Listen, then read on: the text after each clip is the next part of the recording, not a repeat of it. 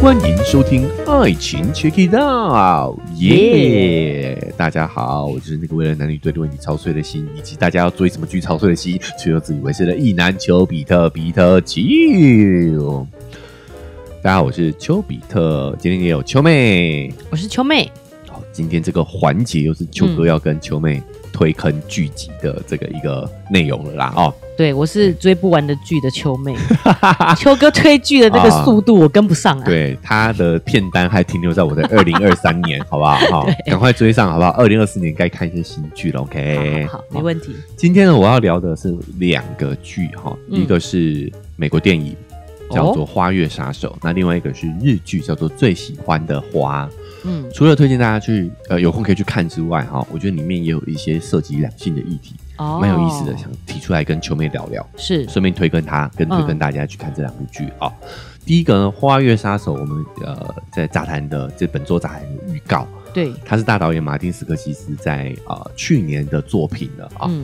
那讲的其实是美国那个西部拓荒时期的那个故事。嗯，这部片除了是金奖导演之外啊。还有很多的这个三金影帝啊，你这个好像是那个电影的广告介绍啊，对啊，对，三金影帝同台演出哦，就是有那个呃劳勃迪尼洛。哦，真的好，哦，好久没看到他连你都认识啊，人家一直都有在演，其他的剧你都没有在看吧？啊，对啊，对对对对，他一直人家都我根本就没在看一线呐，对啊，我根本就没看电影呐，好久没看电影了，对。啊，里奥纳多·迪卡皮欧，嗯，还有这个布兰登·费雪。哦，你知道他吗？我知道啊。哦，真的吗？真的啊。他是我跟你说，我知道为什么我我知道为什么会知道了。哎，为什么？因为他们红的都是在我还是做小姐的时阵。哎，你做小姐，我我我快点呀！嘿，对对对对对，魔神神魔，哈哈哈，就是他神鬼传奇啊！对对对对对对。哎，那他后来也沉寂一阵子，他后来得影帝是演金鱼爸爸。哎，你看我知道嘛？哇哦。好，那他是客串，他是在这部戏的戏份比较少，他就最后是出演一个律师的一个角色啦。哦，对，是主要还是劳勃迪尼洛跟里奥纳多·迪亚比欧。嗯，介绍完这个非常惊人的卡斯之后，哈，也要来跟大家讲一下他的这个剧情大纲。其实这个故事呢是改编自同名小说，嗯，故事非常的惊奇哦。他讲的其实是美国的原住民。嗯，也就是他们的这个印第安人哈，嗯，遭受的不公对待的一个故事，嗯，就是欧洲人发现了美洲大陆之后，嗯，就呃抢等于是侵占了他们的那个原住民的土地嘛，嗯，移民开垦什么的，对对对对对，然后就把原住民赶到一些。这个边荒不重要的地带，这样子，嗯，那但是其中有一个很小很小的部族哦，叫做奥塞奇族，他们就被赶到了一个中美国中西部的一个鸡不生蛋鸟不拉屎的一个地方，就把他们统统赶到那里去，然后便让他们在那边定居，嗯，结果老天爷开了一个玩笑，他们居然在那片土地上发现了石油，所以奥塞奇族从一个被欺压、被边缘化的一个原住民族啊，嗯。一夕之间变成了人均 GDP，而 不是 人均收入，在当时美国人均收入最高的一个城镇。哦，是不是一个非常神奇的际遇？对，上帝送他们的礼物。对，然后呢，也变成说，他们当地人呢，就跟我们现在认识的那些中东石油国家一样，就是每个人光那个石油的分润，他们有所谓的人头费，嗯就是你只要是我们的。这个居民，对你就可以从这个石油的获利当中固定分得一个金额。嗯，那这个就引来很多有心人士的觊觎他们这个财产嘛。嗯，所以就他们那个城镇就因为这个石油开始丰饶起来。对，那就很多白人集中到那个镇上去做生意。哦，哎。对，当时的美国其他地方可能都是白人至上，嗯，对吧？然后白人的地位啊、经济能力都远远远高过其他的种族嘛，嗯。但是在这个地方就非常特别的是，里面有钱的大部分都是印第安人，嗯，你就会看到，哎，原住民，你就看到很多印第安人，这个衣着光鲜，嗯，然后呢，但是呢，就是身边就有很多白人在服务他们，哦，这真的是一个非常。特别的历史时代跟故事啦，是。更细思极恐的是什么？就是印第安人他们其实是母系社会，嗯，所以变得是说他们的这个人头费是男生也有，但是女性也有的，这不是很正常吗？但是在一九二零年代美国，女性地位就是白人女性地位也都没有到很高哦。但是在那个奥赛吉的镇上呢，女性地位变得非常的高，是因为他们不但有这个人头费可以收，哼，而且还有这个油田的继承权。女生的日子是过得非常的滋润的，哎，嗯但是这个时候，同时就会也有很多人呃开始在他们身上动歪脑筋了。嗯啊，这个故事主要就是在讲呢，啊、当时就有一个白人的首领吧，嗯好、哎，就也有意思，就是马丁斯科西斯之前就是拍黑帮片的，嗯，但他这次拍的不是男人之间的对决，嗯。而是是男女之间的对决了哈。哦。为，什么？因为呃，由劳勃迪尼多饰演的这个应该叫当地的士神吧，嗯，就他在当地的啊、不管是在印第安人的族群还是白人的族群里面，他都算是很有话语权的那个，嗯，就是那个镇上的老大那种感觉。是。哦，尤其是白人，他就暗中计划，表表面上就是是一个乐善好施的大好人，嗯只是一个美国商人这样子而已哦。但是他私底下其实非常有计谋的去屠杀、侵占这些奥赛吉人的资产，他的哦人头费。哼哦，那除了对于男生的话，就是暴力相向嘛。嗯哦，所以奥赛吉的死亡男生死亡率非常高。哎、可是我不太能理解，是他持续会有啊，你把他杀了，你只能拿他的过去的存款嘞，对不对？对，这是其中之一。所以另外一个方法就油然而生了，就是他们会找很多的白人男性到这个镇上去诱惑印第安女性，哦，对吗，对我也是想这招，要结婚，然后对啊，再把他的妻子谋杀掉，哦，他还就可以继承他的人头费。哇哦，好过分呢！你就跟他结婚过一辈子，也是就是享尽荣华富贵啦。是，好，哎，大家先了解一下这个故事背景哈。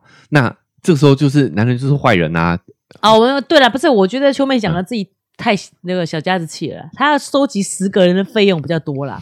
哎呀，对不对？对，哈就是有的男生是会跟姐姐结婚，啊有，然后姐姐被谋杀了之后呢，他再跟妹妹交往，哇塞，就是可以光明正大的干这样的一个事情哦。天哪，对，哼，所以这个剧情呢，就除了有我们马丁大导演很熟悉的这种呃男人之间的勾心斗角、阴谋阴谋诡计之外，哈、嗯。也有融入了一些性别议题、女性主义的议题在里头。嗯。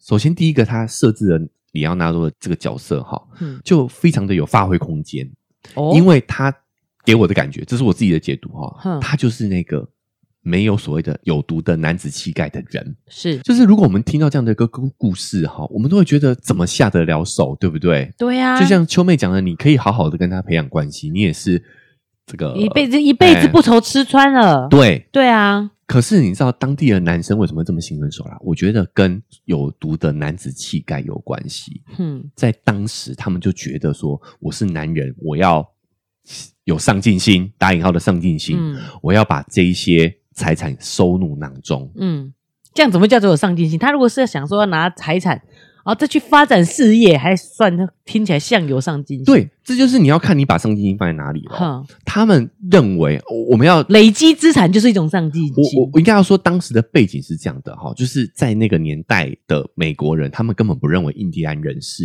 跟他们同样的是个人，啊打引号的人。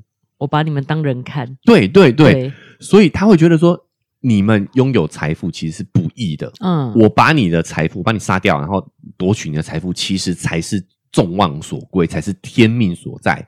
他觉得自己这样才是正义的。对嗯对，这些男人他们是这样想的。嗯好，所以尤其是他们会觉得说男强女弱的这样的一个状态才是正确的，嗯，正常。为了这个正确，嗯他们当然是可以去施一些手段，呃，让大局嘛让对让世界的运行变正常就的、正打引号的。正确，打引号的正常，没错、嗯没错，有一点这样的一个心态。嗯好，所以这个里奥纳多的角色就有他的复杂性在，因为他就是没有很投入男性的这个脚本里头，嗯，有一些细节就看得出来。那他，在干嘛呢？他也在做谋杀的事情吗？哎，我我你听我讲，你听我讲哦哈，嗯他一开始他就是一个没有上进心的人，懵懵懂懂的哈，嗯那就是不，比如说他在他是去去投靠呃劳勃迪尼洛饰演的这个黑白人老大啦，哦他是他的哼亲戚，远房亲戚，然后去嗯投靠他，然后大白天就在喝酒，哼，所以他就是一个没有 上进心的人，哦，对不对？哼，好，然后再来是说呢，他们一到这个镇上呢，他的这个白人老大就介绍他是战争英雄，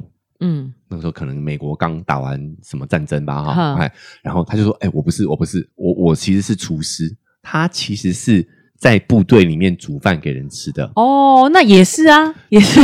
对，所以但是你会发现说，在里奥纳多这样的反应，你就知道说他其实是没有想当英雄没有想要这样的装角色的。对对，所以他自己本身是没有这个有毒的男子气概这个标签的哦。嗯。我这样讲很清楚吗？嗯。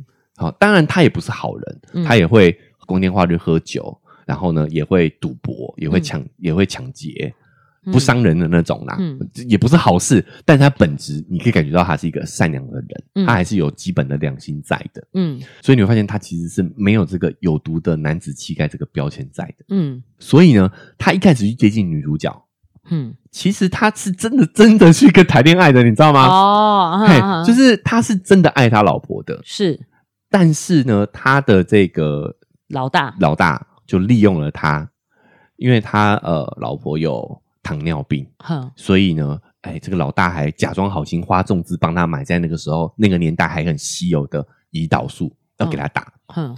但是呢，却嘱咐医生要偷偷在他胰岛素里面加一些毒药，呃。慢性毒药。哼。所以她老公呢，就是在很挣扎的情况下，每天呢，后来他知道，一开始他不知道，哼。他一开始是不知情的，后来知情之后，他就陷入两难嘛，因为他已经动手了，这很复杂，大家可以去看剧情。嗯。然后，所以他就打的时候，他自己也很煎熬，就对了啦。嗯好啊，这个大家可以去看剧情。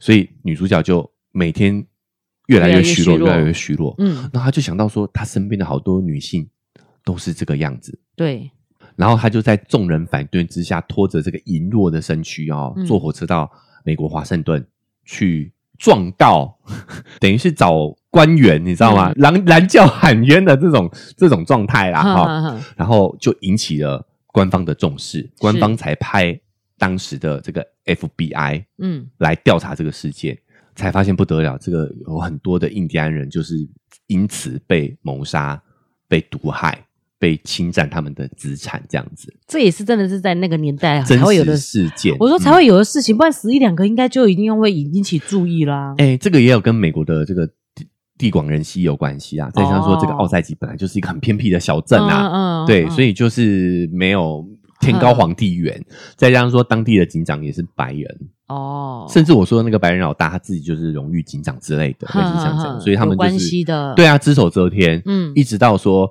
这一位呃女主角去状告。嗯状告上头上是层，他才引起上层的重视，才把这个案件破掉了。嗯那这点我觉得也是啊、呃非常女性视角的一点，嗯就是拯救者不是男人，嗯女人只能靠自己拯救。是他当初坚持要做这样的一个事情，才让这件这个案件水落石出啦。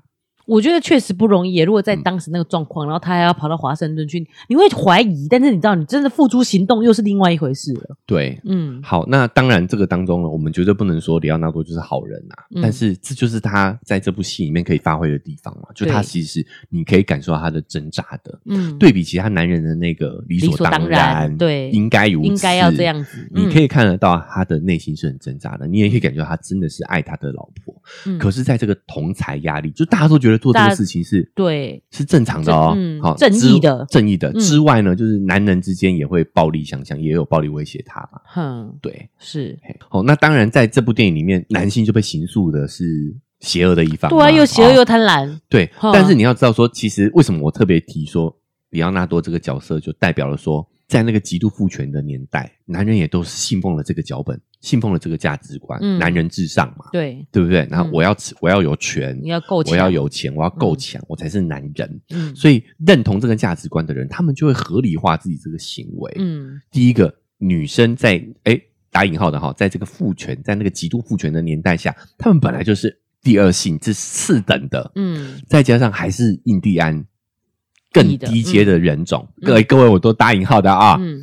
好，所以在这个在这个前提之下，他们就会合理化自己的恶行啊，嗯。他们都会觉得我这样做才是正义，才是天命所归，替天行道，替哎有一点这种感觉嗯。哦，对不对？因为他们就觉得说这一些印第安人就是异己嘛，是你们占走了我们美国。的油田呢，对，对不对？狗屁，其实人家还是原住民啊，各位。住在那里的，对对，嗯。但是你你只要信奉了这个脚本，嗯。再加上说有这个同才之间的这个价值观的引导，你自然而然就会去合理化合理化这样自己的行为。对啊，那他们在中间这样子，就是是用一些像这样毒药的方式杀害自己的老婆，也也有很直接、更暴力的方式啊。哦反正他们就在那地方就是只手遮天啊哼。对啊，警警察就是求证球员都是我的人，你怎么跟我玩这样的感觉？天哪，真的好狠哦！所以你有钱，其实也呃有时候也不是那么的有用，嗯。要有权呐、对啊，对，尤其是现在常常听女生们讲说呢，姐妹们，我们现在要用心搞事业啊，哦，不要恋爱脑，没时间谈恋爱了，哦，就是要先把钱赚起来这样子。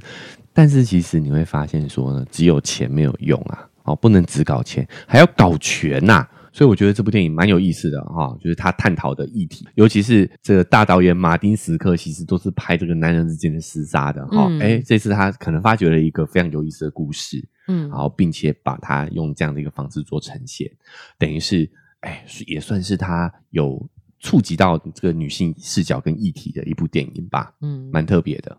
而且其实怎么下得了手啊？你知道吗？他们就是那种男子气概，然后还有在那边他们比较优越优越感，嗯，可以蒙蔽自己去做这样的事情、欸。对我我要讲的是什么呢？就是你如果有去看这部电影的话，你就会发现里奥纳多帅是帅，但他有的时候就是有窝囊感嘛？窝囊感，对对对对，就是他很犹豫啊哼，别的男生就杀伐果断啊，对啊开枪就是开枪，但是你你帅这样看得到他那个那个犹豫犹犹豫豫这样子，嗯扭扭捏捏，对不像男生这样。哎，其实以这个男子气概的标签来说的话，其实不帅，嗯，但是其实你会发现这就是他善良的地方。对啊，所以我想聊的是这个剧中男男性的男性之恶，也跟我们父权时代的这些有毒的男子气概息息相关。而且女生就是要看清楚，当你觉得帅的时候，一部分就是他就是这么狠心，很可怕的。也不是绝对啦，哈嗯，也不是绝对，而是大家去，所以推荐大家去看这部电影嘛，嗯哦你去感受一下那个差别。那 个你看到真的很好，很好，就是其他男人真的是，你知道西装笔挺，然后一副就是凶狠火辣的样子，然后嗯还在还在打针的时候也在冒冷汗。哦，就不帅，就不是就有不帅的感觉。对，但是、嗯啊，这个只能去亲自去看这个剧集，你才能够理解当中的那个差别啦。嗯那当然，小李子也是诠释的非常好所以也欢迎大家可以去看一下这部电影。对啊，他真的越来越会演戏耶，吼。什么叫人家是影帝等级了，怎哦，么现在是啊，是啊会演戏？哦拍起来拍，因为秋妹是二十年前看他演《罗密欧与朱丽叶哦》那个时候啦，是不是三十年前的啊？不过他真的对啊那个时候是小男他得孩啊影帝也是比较蛮后期的事情，是啦他每次都是陪跑，哼人家都说他陪跑很多年嘛。哦，对对对，对啊，好，哦，那第二个想推荐大家的哈，推荐秋妹啊，但我觉得也有有点挑人哦哈。哦是哦，对，，是一部日剧，叫做《最喜欢的花》。是，它的主要剧情其实就是讲四个呃有年龄层有点不同，但是嗯。都是社恐人士，哦，因缘际会聚在一起变成好朋友，非常治愈的故事。我蛮喜欢这种日日剧小品的。对对对。其实你刚才讲说，我有点想叫你快转，就是啊。我想听后面这个，因为这个连这个名字你会听不出来他是在演他演什么？对，对，他讲的就是这四位主角哈，因嗯为各自的成长环境以及人生经历的关系，导致呢他们不太擅长跟人相处。嗯尤其是他们剧中有特别啊、呃把他 mark 起来，就是说呢，他们很害怕所谓两两一组的组合。比如说你在学校的时哎、候，我也蛮害怕的耶，对对因为我对。运动的时候有时候要两两一组，对对对烦哦。你每次要两两一两两一，组的时候，你都是呃，他他们都是那个总是落单的那落单的那一个，嗯对，所以他们就就剧情就有把这个特别啊强调出来，就他们就很怕这种要两两一组的。那嗯你会发现一些深度关系，其实就是到最后就是两两一组，嗯对不对？是，好，但是他们就不太擅长处理这种两两一组的状况，比如说会很害怕尴尬没话讲的时期，嗯。所以他们后来就有人就说，那不然我们就干脆四个人成为朋友，不就不不用两两一组了吗？哦，大概类似像这样的感觉。是。有一点像是之前呃评价非常好的一部日剧叫《四重奏》。哦，有对。有那个我也有看，哎、嗯。那那部也蛮好看的，也好看有一点点类似那样的氛围。嗯所以我说挑人看，就是你要喜欢这种日式清新小品的，嗯，看这个日剧你才看得下去。又或者其实你人生也类似有这样的经验，你看了就会很有感觉，很有感觉。对对对，就是这样，对，是这样就如果你自己哦也是社恐的话，适合社恐族群，适合社恐族群，嗯。然后他们就成为了好友之后，就呃互相治愈的这个故事啦。哦，嗯。那大家喜欢这个类别的话，就可以自己去看。但我在里面一个一个剧情哈、哦，引发了我的深度思考，嗯，就是他们在讲男女之间有没有纯友谊这件事情。哦，他们也有讨论这个话对题哦，嗯比如说四重奏，其实他们之间也是有一些男女纠葛的哦。对啊对不对？其实有嗯感情戏的哦。是但是他在他们这四个人的组合里头，其实是比较淡薄的。嗯他们是有感情的，但是他们彼此之间却不会去更进一步，嗯，把它发展成把它发男女关展成男女系这样关系。对，哼因为刚好是两男两女啊，这四个人，嗯好，所以他们也有想要探讨这个亲密关系、嗯纯友谊到底有没有男女之间到底有没有纯友谊的这个议题。嗯里面有一个设定非常有意思，就是女主角女一哈，她因为也不太擅长跟人交际，好不容易呢，在她高中补习班里头认识了一个男性友人。嗯那她跟这个男的就是纯友谊，嗯相处很多年，变成无话不谈那种那种男性男闺蜜那种感觉。嗯他们会在下班之后相约一起去 KTV 唱歌、高歌，然后边聊天边吃东西。哦，他们有说啊，你知道为什么吗？因为现在哈、KTV 现在有一个优点，就是东西非常的好吃，好吃比家庭餐厅还好吃，所以他们就干脆就约在 KTV 啊边吃东西边唱歌，哼然后也会聊一些家常。哼哎，好景不长，结果这个男的呢交了女朋友，而且要步入婚姻了。是。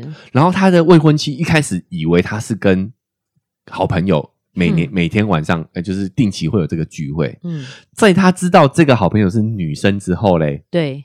他就跟他的这个未婚夫说：“你以后不能再跟这个女生单独一起出去唱歌。嗯”那个画面很好笑，KKTV 哈还有特别把 这个精彩片段截出来，嗯就是那个那个男进那个男闺蜜就在门口打开门就只头只能探头进来，因为他未婚夫不能两个人在一个不能两个人在一个密闭的空间，对，对嗯他就只探头进来，然后说：“哇，我要跟你提分手。”他说：“啊。”啊我跟没有跟你在一起，哪为什么要提分手？他说是嗯朋友的分手，我不能再跟你做朋友了。哦，好伤心哦，哎、就嗯我们之后的这个聚会就不能再继续了。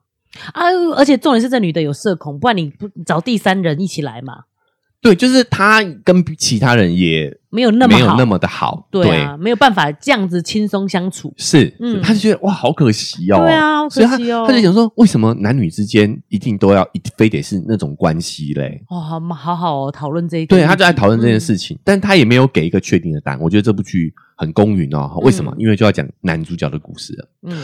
男主角呢，也是一个社恐的呃，又是社畜，就啊就是一个上班族啦。嗯那也是即将要结婚，跟未婚妻也找好了要一起住的房子，嗯。连戒指都买好的那种哦、嗯。哦，就是已经已经要步入人生的下一个阶段了。嗯。那男主角的这个未婚妻呢，也有一个男闺蜜，嗯，但是男主角就是一副没有关系的样子，他就是、男主角的老婆，男主角的未婚婚妻也有一个另外一对咯，哈、嗯另外一对，我们现在讲另外一个故事了哈。对。那男主角的未婚妻是有一个一个男闺闺蜜的，对好，嗯。但但是男主角就觉得哦，这是你的朋友。交友的权利，嗯好，所以就不不去影响他们两个人会有一些单独的吃饭的聚会，他都嗯 OK。结果有一天呢，他的未婚妻打电话跟他说：“我没有办法跟你结婚了，啊，因为她跟这个男闺蜜哼。上床了。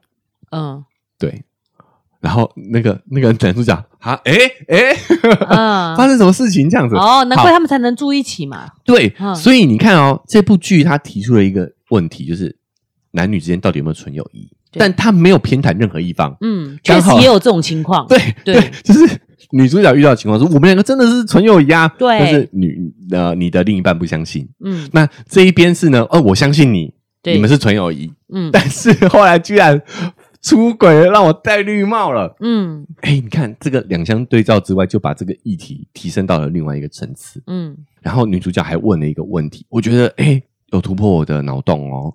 她说，现代人应该都可以接受同性之间是有爱情这件事情的吧？哎，对，你你可以接受？吗？当然啦，对啊，当然可以吧，嗯对不对？对那为什么异性之间不能有友情呢？一定要是爱情呢？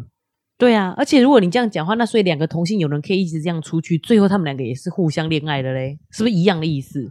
对啊，就是每一种状况都有它的例子，你不能因为这个例子就是说，所以大家都不是纯友谊啊。对，好好、那我也比较干跳一点的哈。我那时候就是在 IG 上也有发起一个投票，就是嗯你觉得男女之间有没有纯友谊？我有把女主角讲的这个话打上去哈，让大家参考。那不知道是不是这句话的影响啊，还是说我的同温层真的太厚了哈？嗯，那我们在 IG 上的听众的票选，居然高达八成的人是认为有纯友谊的男女之间哦，真的，这个有点超乎我的意料之外。我觉得我以为会是很竞争的，哈，不知道是不是哎，真的风气已经转变了，嗯，还是是我的同温层太厚？因为我自己也是觉得男女之间一定是有纯友谊的。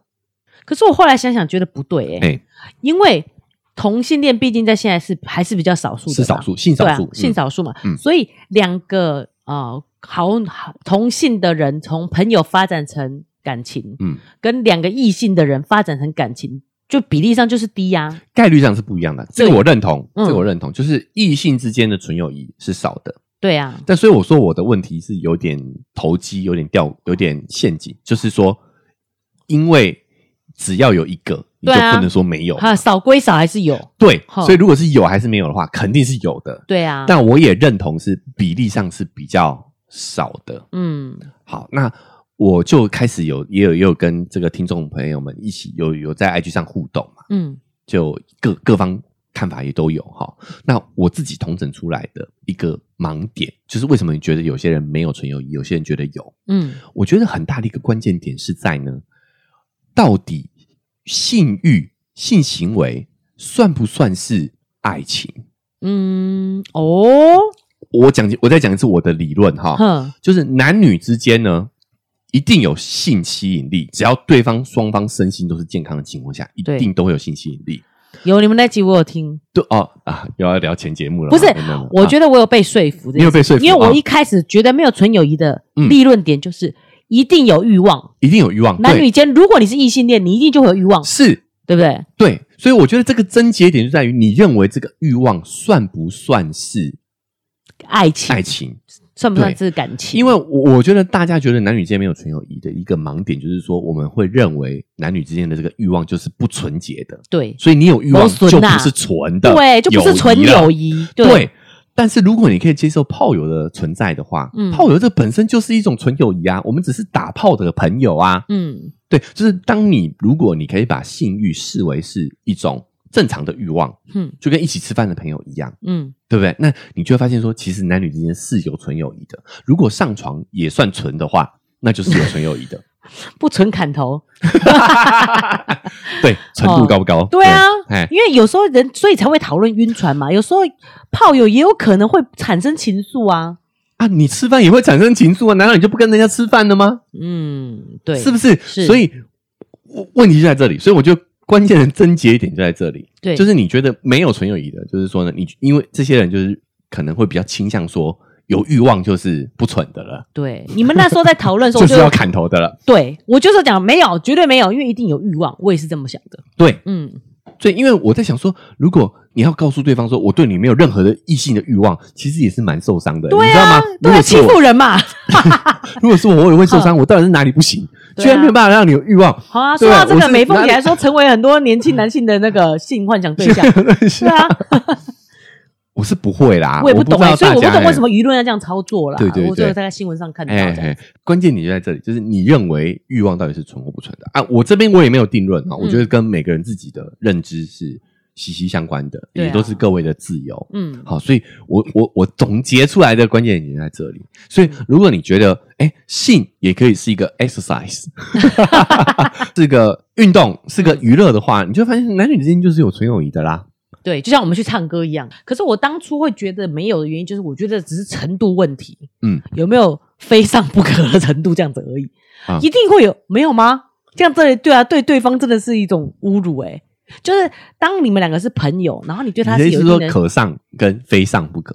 我我我说实在没有非上不可啦。我我早一期再来聊，就是男性的性欲望被过度强化了。其实男人没有那么强烈的欲望，大部分都是因为我们的男性标签所导致的。我这个是另外一个议题。对，然后所以我想讲的是，当然也不是说到那个程度，我只是说分，只是有程度上的差别，多少都还是有一些欲望的吧。诶，就是真的有那一种人家讲说什么坐在他身上他都不会有反应这样的那种的吗？我觉得不是，就是我的意思是说，真的会有那种说哦，我跟着他友情存到说你在我身上三下其手，或是我们两个就是同床都不会有欲望的吗？我觉得只要是双方身心健康的情况下，不可能。对啊，对啊，对啊，所以就是看你的定义到底欲望有没有这个性吸引力，到底算不算纯？我个人是觉得是纯呐，就是因为这个。过往在过往哈，我们在道德上会把这个归为不纯，原因是因为以前的避孕手段没有那么的丰富嘛。嗯，那我们现在如果是把这个呃在避孕的前提之下的话，这个东西其实对双方都是没有损害的。嗯啊，还有个人意愿啊，哈，这个都摆在前头的话，其实这个是没有损害的。嗯，换个角度想，就是如果。都是有欲望的，那也代表这件事就是都是正常的哦。我们就我们就举例那个剧中男主角的未婚妻，他也是跟人家吃饭，吃吃到床上去啊，吃。而且我跟你说，最后他还没有跟那个男的在一起。嗯，哦，所以他们两个到底算不算纯友谊？其实搞不好算是纯友谊，对啊，说不定真的是可能是道德上他觉得他有外遇，就是有这样子欲绝行为，不不能跟他结婚这样子。对对对，嗯啊，好，那哎。其实这部剧呢，哦，就推荐到这边。但是，是啊，关于这个 陈友谊这件事情，我们可以延伸讨论一下。好，这边也是在同整，再重提一下我们当初举的一些案例啦。哈，第一个前提就是，你认为欲望彼此间的性吸引力算不算纯？嗯，好，有些人觉得纯，有些人觉得不纯。但是呢，真实的情况来说的话呢，我我先把这个摆一旁的话，现实状况中确实男女之间也是有纯友谊的，而且比大家想的比例还要高。嗯，原因是为什么？你知道吗？原因是因为我们人类对于人际关系，我们人类是群居动物啦，哈，嗯，所以我们对于人际关系是很看重的。是我们只要确定了我们之间的相处模式，我们彼此的定义，大概率，蛮大概率的是，我们都不会去打破这一层关系。嗯，就是男女之间有纯友谊的，有一个很大的原因，就是因为就算我们彼此有性吸引力，但我们不会去把这个性吸引力达成的原因，是因为我们不想要改变我们现在朋友的关系。嗯，有啊有啊，对，常常有这样子的例子。是好，但是男女这个部分还是有些差异的哦。就是女性呢，更不容易把男性友人当成是潜在对象。嗯，男生呢，确实会相对容易把女性当成是潜在对象。嗯，潜在可以发生性关系的对象。嗯，那这个部分呢，也有一点跟我们的生理结构有一点相似，就是。在性行为上头，女性要承担的风险毕竟是比较大一点的，是，所以心理压力会更大一点。嗯，所以呢，会改变这个关系的动力是比较少的。嗯，好，所以以女生来说的话呢，会突破这层关系的概率是统计上来说是比较低的。嗯，但是这个还是有个体差异哦。哈，对对，那男性上来说会是比较概率高一点一点点的哈 的现象。但是整体上来说，我们人类身为一个群居动物，我们是比较不会去破坏现有的关系的。嗯，这对我来讲已经是太遥远的事情了。哎，你你还别这么说哈，我那时候也在找资料的时候就看到一篇文章，就是写说，谁说男女之间没有纯友谊啊？我跟我老公之间就是啊。喂，没礼貌，我们不是 OK。好，所以啊，所以我我觉得那个时候也我也我也其实已经有总结过了哈，我再跟大家分享一次，我觉得这个很关键，提供大家一个参考啦。嗯，我们到底该不该让另一半有？一定的异性交友空间，嗯，秋妹自己的看法嘞？理性上当然觉得应该要给他交友空间啊，但真遇到时候还不是气到不行，还是会介意，对不对？对啊，多少会介意啊。好，那我们就从这个数据研究来上来说的话，我自己统整出来的策略是这样，叫抓头范围。抓头范围，抓头范围。我刚刚讲了嘛，在关系确定之后，我们是不会去改变我们这个这个相处模式的啊。哎，所以如果是新认识的。哦，可能是就不行，哎，就不行，就不行。而且他这个也也不会不行，而是这个时候你叫，为什么我们讲抓头就是这样？这个时候你要一起，你知道吗？我是讨鬼心丢鬼，你要乱讲话，不要逃鬼心丢鬼。就是说，在这个时期呢，你可能要多关注一下，多关注他们的互动模式哦，哎，不能够太过暧昧。等他们养成了这个习惯，就是彼此之间已经确认是朋友关系了，这时候就可以放了。那你意思说，譬如说我们说想要聚聚餐，然后我就说哦，我也有空，这样子的意思吗？要一起去这样子也不一定，你可以多跟他聊这个男生哦。我我这样好像假定了我是男性嘛，对，就是多跟他聊这位朋友。假定我是男性，你你就你看他，你看他讲聊这位朋友的样子，你可能就多少就会知道了哦，对吧？好，那能够参与就也都尽量参与，先作证一下就对了。对啊，先。怎么样也要让他想到我的脸，你知道吗？对对对，先把 印在他的脑海里头，抓头范围。哦，那所以反面来说，就变的是说，如果你们一开始你在认识他之前，他们就是朋友关系的，那这种你通常大概率比较不用不用担心。嗯，好，这个新的要。如果你你访问我老公，他跟你说屁啦，就是不准跟女生 交朋友啊。好，再来呢，我们讲了这个叫惯性，嗯，所以我觉得你也可以去了解一下他之前有没有类似的行径，这也很有关系。嗯，好，因为类似的行径是指，也就是说，如果他当初出轨过啦，哦，他可能就是需要稍微关注一下、了解一下的。哦，就是他可能在有这种对象的时候，他还是会跟朋友发展成情侣的关系，或是就有性关系这样子。对对，但是老实说，我还是要强调哦，我不觉得这样子有道德上的问题，因为我是觉得男女关系是有更多可能性的。嗯，但是我只是呃提供给你介意，有些人介意，所以要讲清楚嘛。嗯，对我是不接受的。哦。嗯，好，那如果这种情况下，对，就是要特别注意一下了。对啊，都嘛不可以。要在节目上讲，因为我是都可以的啦。老实说，对对，所以每个人立场不同，我只是提供给各位各个角度的建议给大家参考。秋妹自己的建议是说，不要去看，你就不会在意了啦。你还说你们之间不是纯友谊？什么之间不是纯友？喂，剪掉，剪掉。没有，我意思是说，如果你去看，然后你去，你要像秋哥讲的，去去去抽丝剥茧看那个细节，你就会在意嘛。那其实真的会去预举的人，就是会预举，你怎么防都没有用。很多都还会看定位嘛，就是说你哦，你现在回家没？你在哪里？这种的。可是我觉得你管到那么多的时候，就太浪费时间了。所以这边也要再补充一个说法啦，就是说，哎，有的时候他怎么去？就像秋哥常提的啦，就是他怎么去看待他自己的这个过往。如果他当初是有整理出自己的原因的，有面对自己的过去的，其实我也觉得你也可以放下啦。嗯，对。而是如果说他是避而不谈的去他这段往事的话，可能才是需要稍微提防提防的。我觉得我要替男生讲一些话，因为不是所有人都像秋哥这么会讲话啊。就是避谈也有可能就是避谈在新店。再过去一点，嗯，踩车那个那种。避谈，对啊，就是他可能比较不会怕不好讲不好不好讲，就是也会想要避谈，想要去避谈，对啊，嗯，好啦，哦，聊一部日剧就扯到这里来哈，这部日剧叫做最喜欢的花，哎，所以你是都有找同系列就对了，都有花哎。啊？哦。花月杀手哎，今天是花系列耶！对，今天是花系列啊。这个我们这个要我们这个年纪的人才知道什么是花系列了 哈。大家好奇可以搜索一下。哈，好，那就以上推荐了大家这两部影视剧，我觉得都是跟两性相关的话题。然后，推荐大家也可以带着这个性别的视角去看一下，我觉得会相当有意思。那日剧这一点呢，我是我个人是蛮喜欢的，但我觉得真的挑人。对，是要喜欢这种节奏跟风格的人，嗯，会相对比较喜欢一点。其实我觉得《花叶杀手》也是啦，也是，它也是稍微偏文艺了一些，是哦。你可能要呃，比较不像以前黑帮打打杀杀这样。对对，它不是爽片哦，哦，应该这么说了哈。所以也在这边也是跟大家给大家更多一点资讯参考。嗯，好，有空的话也是推荐大家可以看一看。是好，那今天的这个影视剧分享哈，就到这边告个段落了。如果大家诶很喜欢这种，我们很多听众讲说很喜欢听我分享这种影视剧嘛，对不对？哦，所以如果大家喜欢的话呢，啊，不管用哪个平台收听呢，记得追踪加订阅起来，才不会错过之后的剧集推荐。那 Apple Podcast 跟 Spotify 现在都可以留下五星好评，除了可以帮我们节目打分数之外，哎，也可以说说你对我我们频道对我们节目的看法。如果想用更直接的方式跟我互动的话嘞，哦，也可以到 IG 搜寻丘比特秋天的秋，就可以找到秋哥了哦。我们可以透过私讯的方式来聊聊这些剧集。